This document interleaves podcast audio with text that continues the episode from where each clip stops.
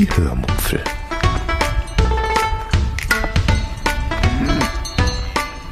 Aus dem Tagebuch einer Allgäuerin.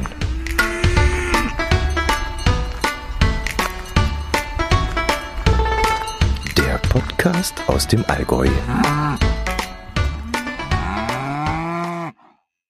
Hallo und herzlich willkommen zur 298. Episode der Hörmupfel. Heute erzähle ich euch von unserem zweiten Urlaubsetappenziel und zwar Berlin. Viel Spaß beim Hören. Berlin, Berlin, wir fahren nach Berlin.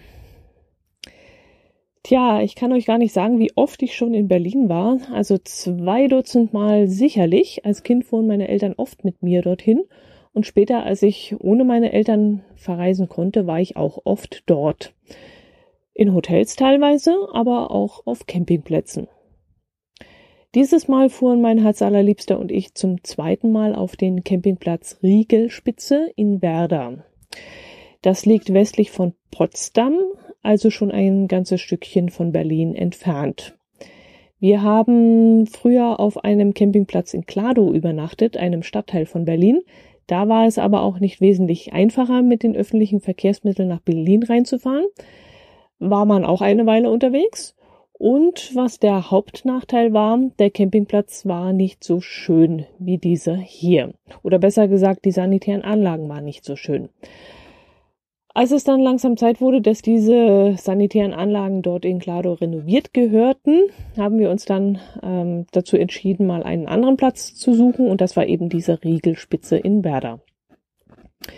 Über den Platz möchte ich nicht allzu viel erzählen. Ähm, er ist schön in der Natur gelegen, gleich neben einem See. Es gibt einen Bootsverleih am Platz. Es gibt genügend Wasserstellen in greifbarer Nähe. Teils ebene, teils unebene Plätze, je nachdem, wie man es gerade trifft. Hm, ein sehr schönes Waschhaus. Duschen inklusive. Man braucht aber trotzdem so eine Magnetkarte, die man ähm, allerdings kostenlos aufladen lassen kann. Warum man diese Karte dann trotzdem drauf, äh, also braucht, das verstehe ich jetzt nicht unbedingt. Vermutlich, um diese Fremdduscher vom See fernzuhalten, weil es gibt durchaus die Möglichkeit, dass man vom See mit einem Boot anlegt und dann hier mal kurz duschen geht. Und ich nehme mal an, deswegen braucht man diese Karte. Es gibt frische und leckere Brötchen ohne Vorbestellung. Äh, WLAN kostet zwei Euro pro Tag so dass es im Moment bei uns 2 zu 1 fürs Bezahlinternet steht.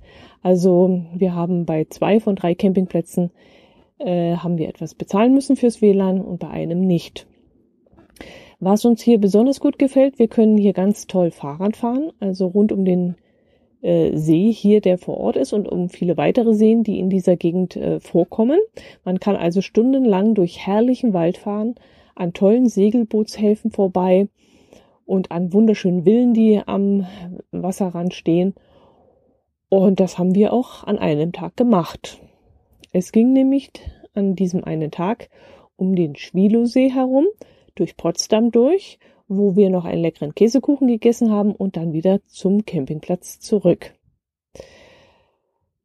Äh, ja, das ist jetzt ein bisschen kurz erklärt, glaube ich. Also, wir sind an diesem einen Tag von unserem Campingplatz in Werder losgefahren mit den Fahrrädern. Zwischen dem Glindower See und dem Schwilosee hindurch. Und an der Kirche in Petzow haben wir dann schon unseren ersten Stopp eingelegt. Diese Backsteinkirche tauchte nämlich plötzlich rechts neben uns auf einem bewaldeten Hügel auf und ich legte dann sofort eine Vollbremsung hin, weil das natürlich genau das ist, was ich gerne sehen möchte. Backstein haben wir ja bei uns nicht und deshalb ist das für mich immer etwas ganz besonders Schönes. Leider hatte die Kirche noch geschlossen und so mussten wir ohne Besichtigung dieser Kirche leider weiterfahren. Ich habe aber trotzdem ein kleines Video von außen aufgenommen, das ihr euch gerne einmal auf meinem YouTube-Kanal anschauen könnt. Dann ging es weiter am japanischen Bonsai-Park vorbei. Ich hatte den Bonsai-Park zwar auf meine Sehenswürdigkeitsliste gesetzt, aber an diesem Tag wollte ich einfach nur Fahrrad fahren und nicht äh, noch zusätzlich sechs Euro pro Person für einen künstlich angelegten Park bezahlen. Also ging es dann an ihm vorbei, weiter, immer durch bewaldetes Gebiet hindurch, mh, mm, an Ferch und dem Ort mit dem lustigen Namen Flottstelle vorbei. nach Kaput, was genauso lustig klingt. Flottstelle und Kaput, das sind zwei sehr lustige Namen, finde ich. Mm, in Kaput hielten wir dann kurz an, um uns das Schloss dort anzuschauen, äh, allerdings auch nur von außen. Das wurde im 17. Jahrhundert von Kurfürsten Friedrich Wilhelm von Brandenburg gekauft. Er schenkte es dann seiner Frau Dorothea, die es dann weiter ausbaute und daraus eben dieses hübsche Schlösschen machte kurz nach Kaput. Ähm, ich weiß gar nicht, ob man das Kaput überhaupt also länglich ausspricht. Ich weiß es nicht. Vielleicht ist es auch wirklich kaputt. ich weiß es nicht.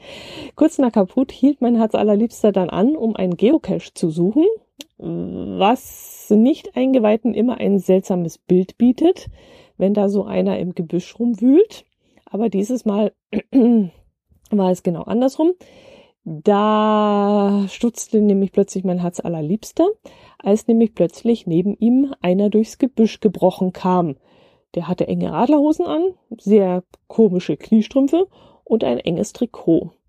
Er hielt ein einlaminiertes Blatt Papier in der Hand und er suchte hektisch und schnaufend in der Gegend herum. Ja, aber da mein Herz allerliebster mir schon öfter mit mir öfter schon öfter zusammen den Breitenbacher Podcast angehört hatte, wusste er dann natürlich sofort, dass es sich dabei um einen sogenannten Orientierungsläufer handeln muss.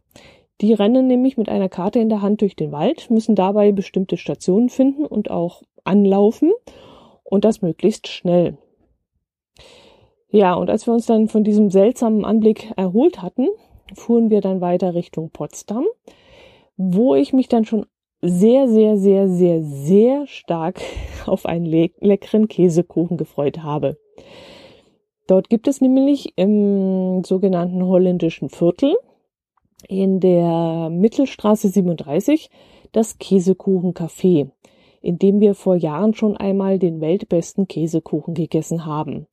Und da wollten wir unbedingt wieder hin. Dieses Mal gab es leider keinen Käsekuchen mit Mandarinen, was ich ein bisschen schade fand, so dass ich dann einen klassischen Käsekuchen, also ohne alles bestellt habe. Und mein Herz allerliebster, der probierte dann noch ein Stück von dem orangen Mandelkäsekuchen und ein Stück vom Himbeerkäsekuchen. Wenn ihr dort mal in der Nähe seid, dann müsst ihr da unbedingt hingehen, denn in diesen Käsekuchen kann man sich echt reinlegen. Also der ist so fantastisch, der ist so, ja, so, so fluffig und so trotzdem so cremig, also wahnsinnig lecker. Ja, so gestärkt konnte es dann wieder auf den Rückweg, langsam auf den Rückweg gehen, rechts entlang am See vorbei. Allerdings sahen wir dort auch so viele interessante Dinge, dass wir ständig anhalten und gucken mussten. Also einmal kamen wir durch einen Campingplatz, also Nordtor rein und Südtor wieder raus der so vogelwild angelegt war, dass wir uns gar nicht satt sehen konnten. Also ich musste wirklich auf den Weg achten, dass ich da nicht niemanden umfuhr, weil ich wirklich nur nach rechts und links gaffte, muss ich schon fast sagen. Also man wusste gar nicht, wo ein Stellplatz dort anfing und wo der nächste aufhörte. Also teilweise standen die dazugehörigen PKWs ganz woanders oder äh, halb schräg in die Straße rein und trotzdem fanden auch irgendwie riesige Wohnmobile dort Platz, also so halbe Busse waren das schon. Und wenn vor mir plötzlich ein Hauszelt aufgetaucht wäre, das um einen Baum herum gestanden hätte, mich hätte das wirklich nicht gewundert. Also es war wirklich vogelwild, dieser Campingplatz. Dann kamen wir ähm, kurz danach an einem Olympiasportzentrum vorbei, wo wohl der moderne Fünfkampf trainiert wird. Dort gab es unter anderem auch eine Rennbob-Startrampe, an der die Sportler im Sommer ihre Starts üben können. Davon habe ich dann auch mal eine Videosequenz aufgezeichnet und die werde ich dann auch auf YouTube oder bei mir auf dem Blog veröffentlichen. Und mein Herz allerliebster meinte dann, die Bobfahrer kommen ja ursprünglich wohl aus der Leichtathletik. Da habe ich jetzt ehrlich gesagt keine Ahnung. Und da ergäbe das schon Sinn, dass in so einem Leichtathletik-Sportzentrum äh, genau diese Bobfahrer ausgebildet werden würden. Ein Stück weiter gab es dann noch eine Anlage, wo die deutschen Ruderer trainieren können. Da waren riesige Hallen zu sehen, in denen die langen Boote untergestellt waren.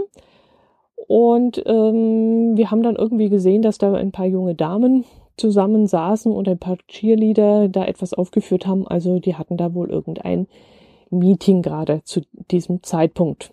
Also es gab ständig irgendetwas zu sehen und wir mussten ständig anhalten und ähm, ja, konnten dann gemütlich irgendwas angucken. Später kamen wir noch an vielen tollen Häusern vorbei und ich äh, hatte ja auf dem Hinweg vor allem über das Naturschauspiel gestaunt, das sich da am Wegesrand bot. Dann bekam jetzt auf dem Rückweg mein Herz allerliebster den Mund nicht mehr zu, denn er schaute natürlich ständig nach irgendwelchen schönen Häusern, nach schönen Gärten, nach Hausfarben, nach Terrassenüberdachungen, nach Gartengestaltungen und so ein Zeug. Und das eine oder andere Mal wäre ich ihm beinahe ins Hinterrad gefahren, weil er da so rumgetrillert hat. Wir fuhren dann an, ja, wie hieß der Ort? Ähm, Gelto an Geltow vorbei zum sogenannten Wildpark West hieß das, wo dann eine Eisenbahnbrücke inklusive einem Fußgänger- und Fahrradweg über die Haf Havel führte. Von dort aus war es dann nicht mehr weit bis zu äh, bis nach Werder, wo wir auf der Insel in das Fischrestaurant Ariel einkehrten. Ich hatte davon viele gute Bewertungen gelesen und versprach mir dort dann ein leckeres Fischgericht. Ja, daraus wurde leider nichts. Also vor Ort erwartete uns dann ja eine ziemlich irritierende Gastronomie. Also auf drei Etagen und mindestens in zwei Gebäuden konnte man sich irgendwie hinsetzen. Teilweise wurde da bedient, teilweise herrschte Selbstbedienung. Hm, Getränke gab es an der einen Stelle, Fischbrötchen an der anderen und irgendwo konnte man dann sich dann wohl auch noch irgendwelche Fischteller zusammenstellen. Ich habe keine Ahnung, wie das ging und was das war. Es war wirklich alles sehr irritierend. Es war mir einfach zu unübersichtlich und wir haben uns dann das letzte Stück Schatten bei 36 Grad war das auch nötig auf der Selbstbedienungsterrasse ähm, gekrallt und dort holten wir uns dann noch ein Fischbrötchen, das relativ trocken war und nicht besonders gut und noch etwas zu trinken. Und dann äh, drückten so ein paar Leute neben uns auch noch in den Schatten rein und die, ja, die rückten uns so sehr auf die Pelle, dass wir uns dann irgendwann vor dieser Aufdringlichkeit retteten, indem wir uns dann auf den Weg machten und vor diesen Menschen flohen. Aber nicht weit, denn in einer Nebenstraße entdeckten wir dann das ja, wie drückt, wie, wie spricht man das jetzt aus? Yves, würde ich jetzt sagen. Also YVS Apostroph S. Keine Ahnung, was das heißen soll. Ich glaube, die Dame heißt Yvonne, bin mir aber nicht sicher. Und vielleicht ist das eine Abkürzung. Ich weiß es nicht. Ja, und da aßen wir dann ein, ja, nicht ganz billiges, aber wirklich sehr leckeres Essen. Was es genau war, kann ich gar nicht sagen, denn es gibt dort keine Speisekarte. Der junge Mann, der unsere Getränkebestellung aufgenommen hat oder aufnehmen wollte, der flüsterte uns dann zu, dass es nur eine sprechende Speisekarte gebe und diese würde gleich zu uns kommen. Ja, die kam dann auch kurz darauf zu uns, nämlich in Form der barfüßigen Chefin, die mir dann mündlich einen Gemüseteller mit Ziegenkäse anbot und Knoblauch und meinem Herz allerliebsten empfahl sie dann zwei Grillspieße mit Chorizo-Wurst und Garnelen. Und das bestellt mir dann auch. Wenn ich dran denke, dann stelle ich euch davon noch ein paar Bilder ein. Zu trinken gab es für mich eine, hm, ja, nicht besonders gute Holundersaftschorle und für mein Herz allerliebsten eine sehr, sehr, sehr leckere Guave-Saftschorle. Und die war wirklich echt lecker. Da hat er sich dann gleich noch ein zweites Glas bestellt, weil die so super war. Das Essen war dann auch fantastisch, muss man schon so sagen, also sehr lecker. Allerdings bekam ich hinterher so ein bisschen Probleme.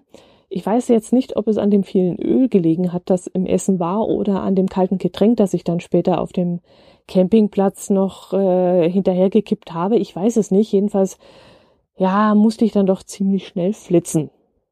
Aber bei der Hitze ehrlich gesagt auch kein Wunder. Also uns lief das Wasser nur aus den, aus den Poren heraus den ganzen Tag, eigentlich schon die ganze Woche. Wir hatten bis dahin nur schönes Wetter gehabt und meist so um die 30 Grad und an dem Tag sogar 36 Grad. Und ähm, ja, das ganze Schwitzen und so. Wir hätten eigentlich schon nach einer Woche Wäsche waschen müssen. Äh, so hatten wir schon die ganzen T-Shirts und die kurzen Hosen eingesaut. Und dass da dann der Kreislauf bzw. der Darm dann auch mal verrückt spielt, das ist nicht verwunderlich. An einem Tag sind wir dann ein paar Sehenswürdigkeiten abgefahren, die auf meiner To-Do-Liste standen. Ich hatte im Vorfeld über Twitter gefragt, was man in Berlin gesehen oder gemacht haben muss. Dabei kamen dann so ein paar Dinge mm, zum Vorschein, wie zum Beispiel der Teufelsberg oder eben die Currywurst essen. Den Teufelsberg habe ich in dem Moment gestrichen, als ich dann erfuhr, dass man dafür sieben Euro Eintritt plus Parkplatzgebühr bezahlen muss, man aber dann im, als Gegenleistung nicht die Möglichkeit hat, auf den Turm hinaufzugehen, weil dort nämlich eine riesige Baustelle ist. Die Wiederherstellung bzw. die Bausicherung soll dann auch durch diese Gelder, also durch die sieben Euro, bezahlt werden. Ja, aber ich möchte eben nicht einen Haufen Geld äh, für etwas Schutt bezahlen, um dann vielleicht in zehn Jahren noch einmal dorthin zu fahren, um dann sehen zu können, was vielleicht irgendwann mal renoviert worden ist. Also ich fand das ein bisschen sehr dubios, dass ich da etwas bezahlen soll für etwas, was erst noch hergerichtet werden soll. Also ja, ich habe es von der Liste gestrichen und dann war der Teufelsberg für mich auch erledigt. Dafür schrieb ich dann noch ähm, ein paar weitere Sehenswürdigkeiten auf im Vorfeld, die mir eben während meiner Recherche aufgefallen waren. Zum Beispiel die Gedenkstätte Gleis 17 am Bahnhof Wannsee. Von diesem Bahngleis aus wurden zwischen 1941 und Februar 1945 50.000 Berliner Juden nach Auschwitz und Theresienstadt deportiert. Und vor Ort gibt es jetzt ein beeindruckendes Mahnmal, das ich, ähm, das man unbedingt gesehen haben muss. Und ähm, es war auch wirklich sehr sehenswert. Also ich war total begeistert und total, ja, geflasht ist das falsche Wort, berührt. Also es ist mir wirklich sehr nahe gegangen. Und man geht dann auch auf einen alten, nicht mehr funktionstüchtigen Bahnsteig, wo noch ein paar Schienen liegen. Und auf einem kurzen Stück dieser Schienen wachsen dann auch schon Bäume, die vermutlich so auch angepflanzt worden sind, denn es sind, glaube ich, Birken, die aus Auschwitz stammen und ja, an den Zielort der Reisenden erinnern sollen.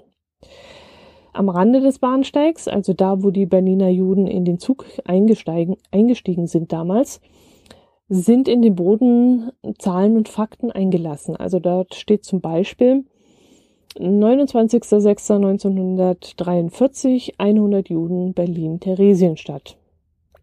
Und ein Meter weiter steht dann das Datum 30.06.1943, also ein Tag später. Und dann wieder eine Anzahl von Juden, die von Berlin nach meinetwegen Auschwitz gebracht wurden und so weiter.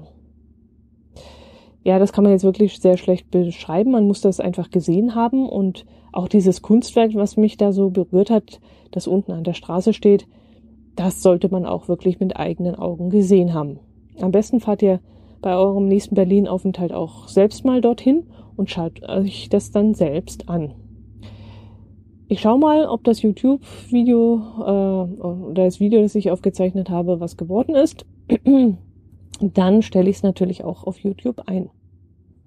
Nachdem wir dort fertig waren, sind wir noch zum Alliiertenmuseum gefahren, das ich mir im Vorfeld auch rausgesucht hatte. Man zahlt dort keinen Eintritt, was wirklich sehr selten ist, und erfährt wahnsinnig viel von den Alliierten und ihrer Zeit in Berlin und in Westdeutschland. Warum sie bei uns stationiert waren und warum sie es noch teilweise sind. Dass sie sehr abgekapselt von den Deutschen gelebt haben und sogar ihre eigenen abgeriegelten Bezirke hatten dass sie alles nur aus Amerika importiert haben, um erstens den stationierenden Soldaten das Heimweh so ein bisschen, ein bisschen zu nehmen und zweitens ähm, gegen den Ernstfall gewappnet zu sein. Also sie konnten ja auch davon ausgehen, dass sich die Verhältnisse vielleicht ein bisschen verschärfen und sie dann aus diesen oder anderen Gründen von der Außenwelt abgeschnitten sein würden. Ja, und trotzdem kam es dann trotz, trotzdem kam es dann ab und zu einmal vor, dass zum Beispiel eine deutsche Frau einen GI kennenlernte und ihn dann sogar heiratete. Und davon wird eben auch erzählt. Und ein großes Augenmerk wird dann auch auf die elfmonatige Versorgung Westberlins durch die Alliierten gelegt, als nämlich die Russen die Zugangswege zu Lande und zu Wasser blockierten. Und wer sonntags dorthin gehen, hingeht, kann dann auch einen kleinen Rosinenbomber besichtigen von innen. Äh, da führt dann eine Treppe hinauf und das Ganze kostet dann ein Euro. Das ist aber das Einzige, was man bezahlen muss vor Ort. Das haben wir dann aber nicht gemacht, weil es an dem Tag wirklich viel zu heiß war, um in so eine Blechkiste hineinzusteigen. Außerdem war ich persönlich auch schon mal in so einem Ding drin. Es ist jetzt nichts Besonderes, aber ja gut, man sollte es mal gesehen haben, aber ein zweites Mal auch wieder nicht. In dem Museum, das sich in einem alten, ja, ich würde mal so sagen, 50er Jahre Kinokomplex befindet, gibt es sehr, sehr viele Fotos zu sehen. Es gibt einige Ausstellungsstücke, wie zum Beispiel einen alten US-Jeep oder sogar zwei standen da, glaube ich, rum. Äh, einige Uniformen von Amerikanern, ein Hochzeitskleid, das aus alten Vorhängen genäht wurde, weil es damals ja nichts anderes gab. Und da wurde halt aus einem hm, etwas schweren Vorhang ein Hochzeitskleid genäht. Und es gibt dann noch einige Originaltonaufnahmen aus der Berichterstattung der damaligen Zeit, zum Beispiel von Rias Berlin und so weiter. Aber es gibt auch einiges zu lesen. Also wenn man das mag, dann wird man da auch einiges vorfinden. Man muss es jetzt nicht unbedingt lesen, denn das, was da geschrieben steht, ist auch teilweise selbsterklärend. Und ja, ich habe es mal, mal habe ich gelesen, mal habe ich sein lassen. In dem Alliiertenmuseum kann man ich würde jetzt mal sagen, zwischen anderthalb und zwei Stunden zubringen, wenn man so viel Geduld hat. Aber wie gesagt, es ist kostenlos, dann kann man auch früher gehen und das ist ganz entspannt. Parkplätze gibt es dann direkt vor der Tür am Straßenrand. Als wir aus dem Museum raus sind, war es schon 13 Uhr, glaube ich, und uns drückte schon so ein kleines Hüngerchen. Achtung, Maren, jetzt kannst du ein bisschen vorspulen. Jetzt kommt nämlich Essenscontent. Auf Twitter wurde uns ja gesagt, wir sollen unbedingt die Berliner Currywurst essen gehen. Und da haben sich dann ein paar Twitterer die Bälle hin und her geworfen und ein wenig auch so ein bisschen angefixt und angekabelt, äh, wo es nämlich die beste Currywurst in Berlin geben würde. Die einen sagten dann, es würde äh, bei Curry 36 die beste Wurst geben. Die anderen sagten, nein, die sei gar nicht die beste. Man müsste nach ähm, na, zu Krassels gehen. Und der nächste empfahl sogar den Blitze-Imbiss. Tja, und da haben wir an dem Tag dann gleich mal den ersten Imbiss ausprobiert, nämlich auf dem Steglitzer Damm 22. Dort gibt es nämlich einen Krassels. Und das muss wohl der Ostcurrywurstmann sein. Ja, ich bin dann also erstmal hin und habe dann gleich mal gefragt, ob das stimmt, dass es hier die beste Berliner Currywurst geben würde. Ich würde dann mal gleich eine probieren wollen, und zwar die mit Darm. Worauf ich dann gleich mal aufgeklärt wurde, dass nämlich die Original Berliner Currywurst ohne Darm sein würde. Na, mir war es egal, dann nahm ich halt die ohne Darm. Ich wollte eben das Original haben. Dazu gab es dann noch ein Brötchen und mein Herz allerliebster, der nahm das gleiche, allerdings mit Pommes. Wir hatten es dann auch noch recht lustig mit den beiden Herren hinter dem Tresen und äh, hinter uns verlängerte sich dann schon merklich die Schlange und die Herrschaften hinter uns wurden ungeduldig, weil wir da so rumgeflaxt haben. Zu der Wurst gab es dann allerdings kaum Curry, was mich ein bisschen gewundert hat, dafür aber eine ganze Menge Tomatensoße die allerdings meinem Herz allerliebsten gar nicht richtig schmeckte. Er meinte nämlich, die Soße sei zu dick und die Wurst hätte dann auch gar keinen Eigengeschmack, also er war da nicht so begeistert. Und ich meinte dann zwar, dass die Soße halt nicht von Kraft oder Heinz oder so ist, sondern eben selbst gemacht, aber das konnte ihn nicht unbedingt überzeugen. Er änderte seine Meinung deswegen nicht. Ich fand die Wurst okay, hatte sie mir auch ein bisschen anders vorgestellt. Und die Soße, die war, ja, sie war speziell, aber ich hätte, ja, ich würde trotzdem beides nochmal essen. Also ich hätte damit jetzt kein Problem. Dafür fand ich aber die Pommes von meinem Herz allerliebsten zu fettig. Also die mochte ich gar nicht und die hätte ich auch gar nicht aufgegessen. Die fand ich nicht gut. Ja, so gestarkt konnte es dann aber weitergehen und wir fuhren dann nach ähm, wo fuhren wir denn hin? Zum Tempelhofer Feld. Das stand auch schon lange auf meiner Liste. Wir hatten es bei unseren letzten Berlin-Aufenthalten aber nie geschafft, dorthin zu fahren. Dieses Mal wollten wir wenigstens einen kurzen Blick drauf werfen, um uns einfach mal ein Bild zu machen. Ich hatte schon viel davon in anderen Podcasts gehört und wollte das jetzt endlich einmal live sehen. Als das Ganze noch im Flughafen war, hatte ich es, glaube, nicht gesehen. Jedenfalls kann ich mich ehrlich gesagt nicht mehr daran erinnern. Ich weiß zwar, dass meine Eltern mal mit mir, ähm, ja, als kleines Kind auf der Terrasse eines Flughafens gestanden haben und den Flugzeugen beim Starten und Landen zugesehen haben, aber ob das in Tempelhof war, das weiß ich ehrlich gesagt nicht mehr. Äh, irgendwo stand doch schon auch einmal diese, diese Hungerhake. Also dieses Denkmal für die Luftbrücke. Aber ich weiß auch nicht mehr, ob das dort war oder ob es es immer noch gibt. Ich, keine Ahnung. Ist schon zu lange her und ich habe mich jetzt gar nicht erkundigt, ob dieses Ding dort noch steht. Müsste ich mal recherchieren. Jedenfalls sind wir dieses Mal an den Rand des Tempelhofer Feldes gelaufen und waren echt baff erstaunt dass das eine so riesige Fläche ist und dass diese so nutzlos in Anführungszeichen brach liegt. Also versteht mich jetzt nicht falsch, ich finde es echt geil, dass so eine Fläche einfach für so etwas genutzt wird. Aber seltsam ist das schon, wo es doch hinten und vorne an bezahlbaren Wohnraum fehlt in Berlin. Und da könnte man ja da, ich weiß nicht, wie viel tausend Wohnungen drauf bauen. Aber ich finde es trotzdem toll. Also dass das so vielseitig genutzt wird als Freifläche und für fürs wie heißen die Sky nee nicht Skyter Kiter und und für für Rollerfahrer und für also es ist schon also ich finde das toll, dass das so einfach so brach liegt und für Freizeitgestaltung genutzt wird. Da es Bock heiß war, sind wir dann aber, nachdem wir dort noch einen Cache gefunden hatten, äh, ja, leider zwischenzeit depperten Bierflaschen und Einwegspritzen, was nicht so schön war, sind wir dann weitergefahren. Und zwar zum Britzer Schloss. Das Schloss war mir ins Auge gestochen, ähm, als wir nach einem Landkreispunkt suchten.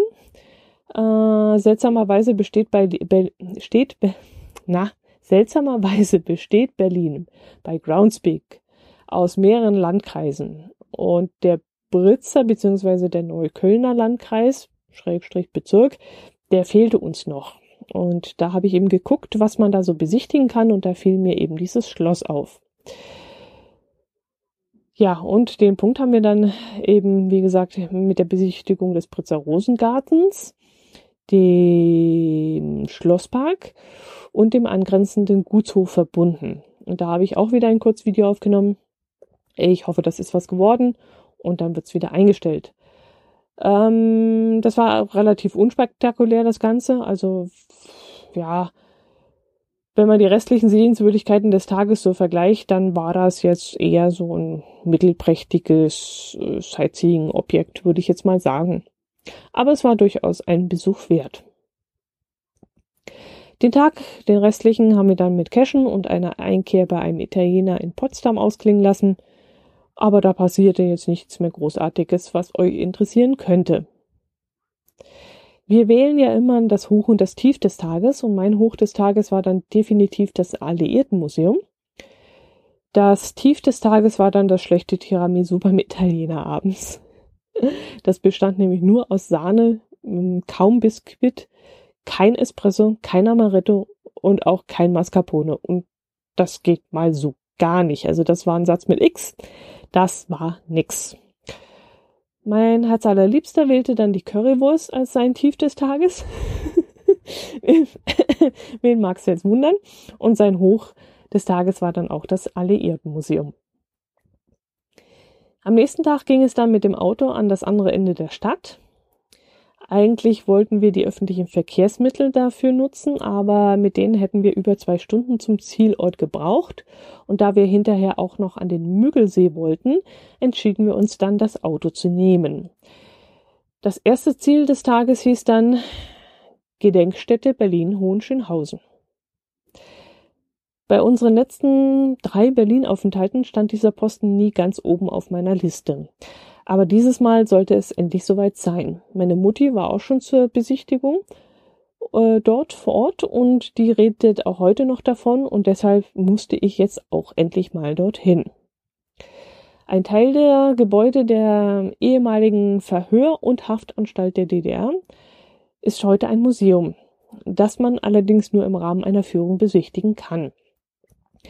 Das Besondere daran ist, dass einige der Museumsführer selbst dort eingesessen haben und deshalb von ihren eigenen Erfahrungen mit der Stasi erzählen können.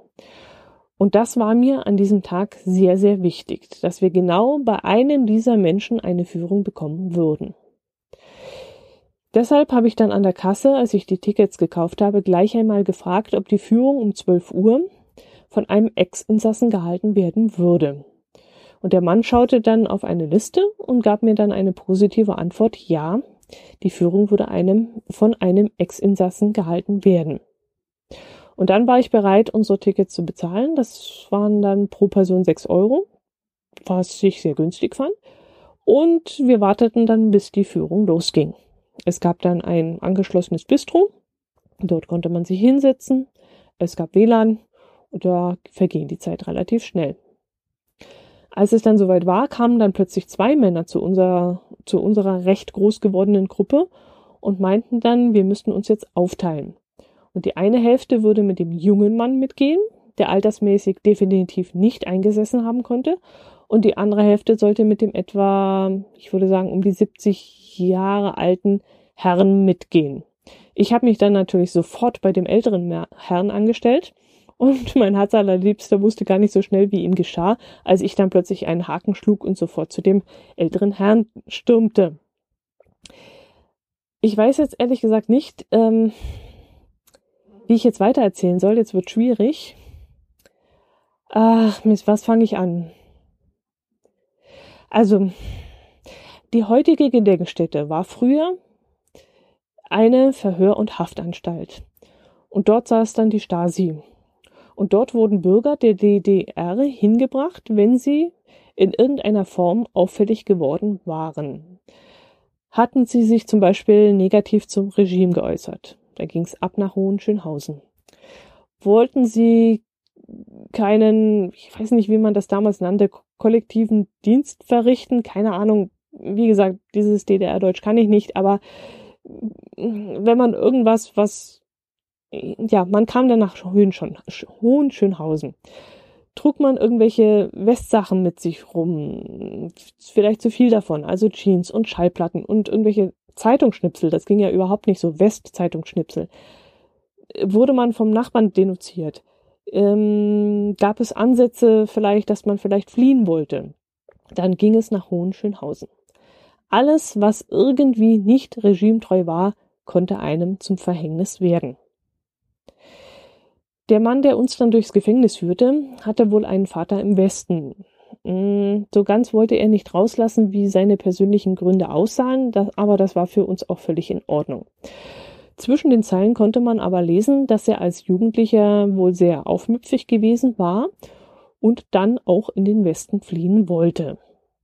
Aufgrund mehrerer Versuche landete er dann auch mehrmals in verschiedenen DDR-Gefängnissen, insgesamt wohl für drei Jahre.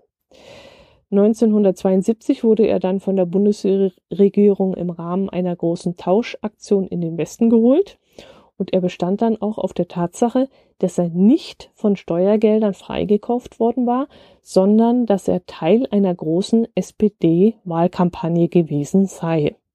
Das war ihm sehr wichtig. Was mich an ihm störte, war die Tatsache, dass er ständig politisierte. Also ständig zetete er gegen, gegen Putin, gegen die ganzen Ex-Stasi-Leute, die heute bei den Linken sind. Er wetterte gegen eine CDU-Politikerin, Tochter eines Pfarrers, die in Moskau Physik studieren konnte und den EM-Namen Erika trug.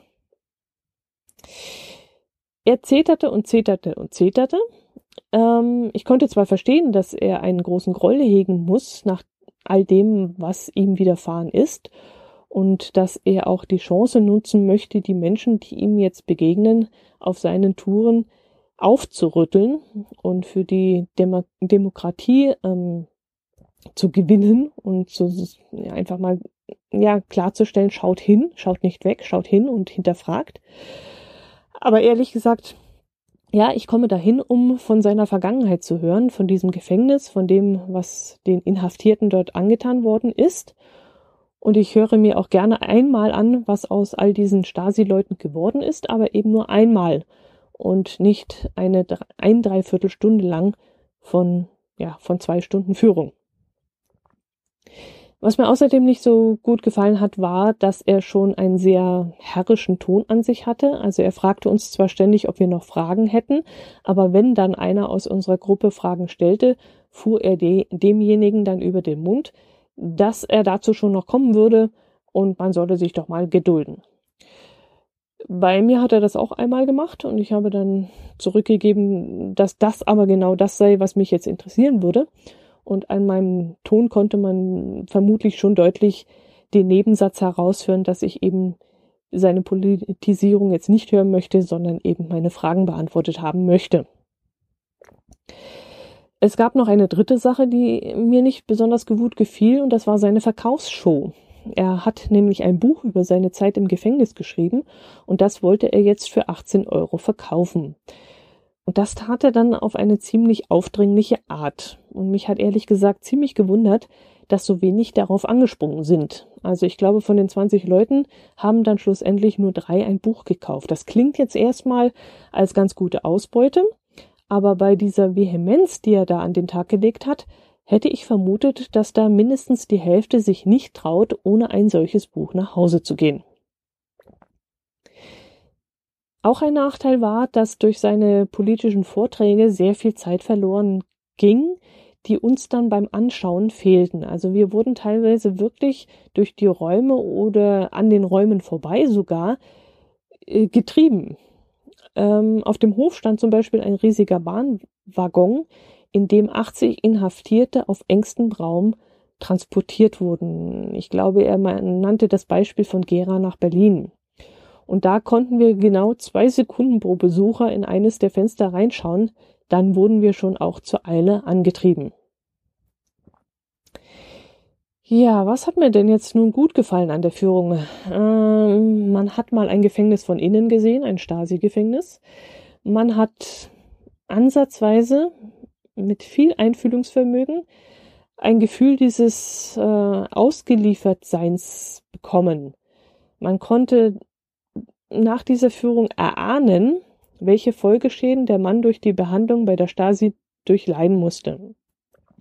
Ansatzweise, aber auch wirklich nur ansatzweise, ließ er uns so ein wenig hinter seine eigene menschliche Stahlschutzwand blicken, die er dann während der Haft und auch nach der Haft hm, um sich herum aufgebaut hatte und man erfuhr doch das eine oder andere, was die Insassen dann erlebt haben mussten. Wenn auch nur sehr, sehr vage und auch nur deshalb, weil wir und besonders ich penetrant nachhakten. Ich weiß jetzt ehrlich gesagt nicht, ob ich den Mitbesuchern mit meiner Fragerei auf den Keks gegangen bin. Ich glaube mal nicht. Aber ich war ehrlich gesagt, oder ich fühlte mich da manchmal sogar ziemlich rücksichtslos, was das anging. Denn ich wollte Antworten haben. Also er macht diese Führung und ich gehe mal darauf, äh, davon aus, dass er sie freiwillig macht. Und wenn es ihm damit nicht gut gehen würde, dann bräuchte er ja das nicht tun. Also er verspürt ja da eine gewisse Aufgabe. Und er forderte uns auch immer wieder dazu auf, Fragen zu stellen. Und dann finde ich, muss er auch Fragen zulassen. Und er hätte ja durchaus die Möglichkeit gehabt, besonders diskrete Fragen einfach abzuschmettern oder zu sagen, die darüber möchte ich nicht reden oder so. Das hätte man dann ja auch akzeptiert. Aber ich habe die Fragen einfach mal gestellt. Und ich wollte dann so Sachen wissen, wie zum Beispiel die Verhöre abliefen, ob er seine Peiniger später wiedergesehen hat und was er dabei empfunden hat ähm, und was er mit ihnen bereden konnte und so weiter. Ich würde die Führung ehrlich gesagt gerne noch einmal mit ähm, einem anderen Ex-Insassen machen. Ähm, einem, der vielleicht klarere Worte spricht und weniger politisiert. Ja, mein Fazit, äh, man sollte eine solche Führung unbedingt mal mitmachen. Wenn ihr die Möglichkeit habt oder in der Nähe seid, macht es unbedingt. Ich werde sie, wenn es sich irgendwie ergibt, auch irgendwann mal wieder machen, aber dann, wie gesagt, bei einem anderen Zeitzeugen, ja, wenn es dann noch einen gibt, die werden ja auch nicht jünger. Hier in Potsdam, also gar nicht weit von unserem Campingplatz, gibt es in der Lindenstraße ebenfalls eine solche Verhöranstalt, aber die ist wesentlich kleiner und ich weiß jetzt ehrlich gesagt nicht, ob sie das gleiche Gefühl vermitteln kann. Ja, aber eigentlich warum nicht? Es wird da vielleicht nicht die Menge der Zellen geben, die es dort in Oberschönhausen gab, aber es reicht ja im Grunde, eine Zelle zu sehen, um ein Gefühl für die Situation zu bekommen, in der die Insassen damals dort untergebracht waren. Gut, jetzt seid ihr tapfer gewesen. Das soll's für dieses Mal gewesen sein. Ist ja schon ziemlich lang geworden. Beim nächsten Mal begleitet ihr mich an einen Ort, wo man in die Zukunft schauen kann. Was wir dort gesehen haben, ach, das könntet ihr mir einfach mal schreiben. Also eine Ansichtskarte aus dem Allgäu gibt es dieses Mal zwar nicht, aber wenn ihr eine Idee habt, was wir uns angeschaut haben, was in Anführungszeichen aus der Zukunft kommt, dann schreibt mir das doch bitte mal in den Kommentaren. Ich bin ehrlich gesagt sehr gespannt, ob ihr drauf kommt. Also ich schalte die Kommentare dann nicht sofort frei, damit dann ihr untereinander nicht einfach so spicken könnt. Nee, das mache ich nicht. Ich schalte eure Kommentare, ja, ich schalte sie frei, wenn sie falsch sind. So machen wir das. Wenn ihr richtig liegt, dann schalte ich sie erst frei, wenn ich die Lösung des Rätsels in der darauffolgenden Episode auflöse. So machen wir das. Also überlegt mal, wo wir hingegangen sind, wo man in die Zukunft schauen kann. gut, das soll es jetzt aber gewesen sein. Macht es gut. Bis zum nächsten Mal. Servus.